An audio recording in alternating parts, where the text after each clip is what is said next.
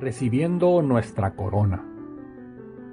Estaba el arca cubierta por completa de oro puro, y Aarón en su vestimenta diadema sagrada tuvo.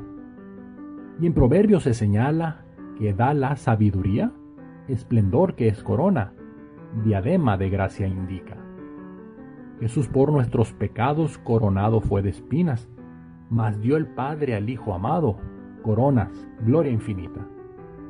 Es así que uno compite, lucha uno cada día, por corona incorruptible, corona que es de vida.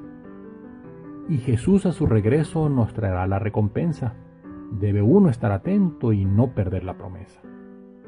Hay que acatar la instrucción de ser fiel hasta la muerte, esperando el galardón, siendo con Jesús reyes.